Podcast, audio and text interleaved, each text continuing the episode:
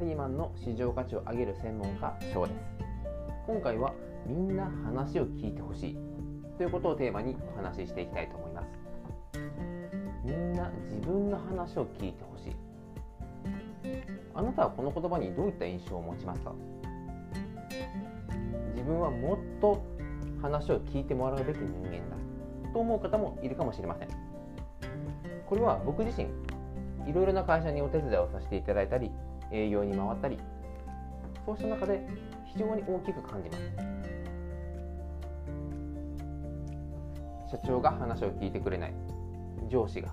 逆に部下の人が。皆さん必ずもっと話を聞きたいではなくて自分の話、まあ、説明とかですね。営業トークこういったものを聞いてもらえない。というふうな不満を抱えている方が非常に多いです。逆に言うとこれってかなりチャンスになりますよね。みんな自分の話を聞いてほしい。こういった欲求がある。ただ満たされていない。であればあなたが話を聞いてあげる。そうすると話を聞いてくれた。あこの人はいい人だ。というふうにどんどんどんどん距離感が縮まっていきます。この考えは多分皆さんも知ってるとは思うんですね。知ってると思うんですけどなかなか自分の話をこうもうちょっと聞いてほしい。これはですねあんまりこう説明が上手じゃないと思われる方の傾向がすごく強いです。途中でこうかぶさってきたりとか。いやそれってこういうことでしょ。というふうにさらに言われてしまう。あなたが本当に仲良くしたい。この人に何とかこう自分の思いを届けたい聞いてほしい。という時は逆に話を聞いてあげると非常に有効になっていきます。ただ僕自身ですね、まあ、こうただ聞くだけというのもどうかなと思うことも正直あります。今で言うとインスタグラムでしたり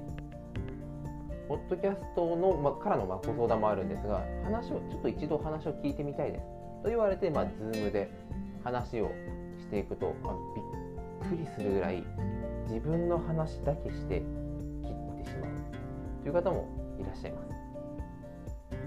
まあ、傾向としては年はま関係ないとは思うんですが20代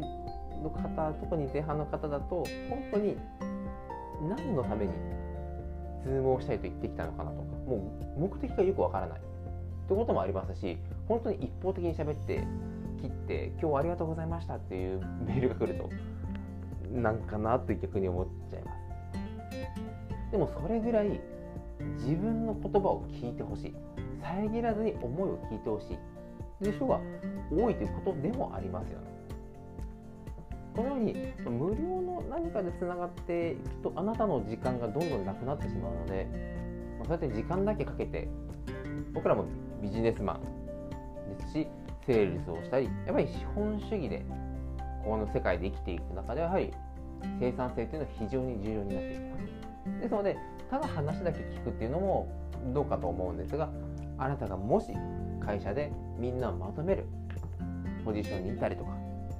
営業としてさまざまな商品を販売をしている事務のお仕事としてもっとこう改善できるのということをお考えであれば自分の話をこう話すよりも聞くということも非常に大事になってくるのではないでしょうか。話を聞いてくれる。この評判が広まってくるとどんどんどんどんあなたに話を聞いてという方が増えていきますそうすることによって会社の世の中のさまざまな情報があなたに集まっていきます。そうするとその情報をさらに加工してご提供されたりというふうにあなたの人間関係情報網がどんどんどんどん広がっていきます。なので全員がというわけではないですし、まあ、こういったチャンネルをですね聞いてくださる方々はいかに自分の話を聞いてもらえるような事前に環境を整えるということはすでに取り組んでいらっしゃると思うんですがこういった一つの考え方もあるよということで今回テーマでお話ししていきました。逆になかなか自分の話を聞いてもらえないなと思った方はひょっとしたらあなたが逆に聞いていないからということも考えられます。世の中全て正解はありません。やってみてその人にとってうまくいく。別の人にはうまくいかないということも十分考えられます。だからこそあなたがうまくいった方法を部下や後輩の方に伝えてもなかなか成果が上がらないということも考えられますのでこういった方法もあるよというふうにお話ししてみたらどうかなと思って今回ですねお話をさせていただきます。